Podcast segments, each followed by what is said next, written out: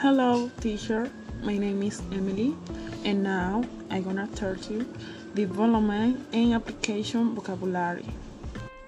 Provide, clinking, interface, single, worship, theme, multi-staff, interrupt, assure, load, known, many user, main, mainframe, became, consumption, easier, tour, translate, master control, source, retreat, update, the the hosted, re, reinforce, anti develop. Thank you for the listen.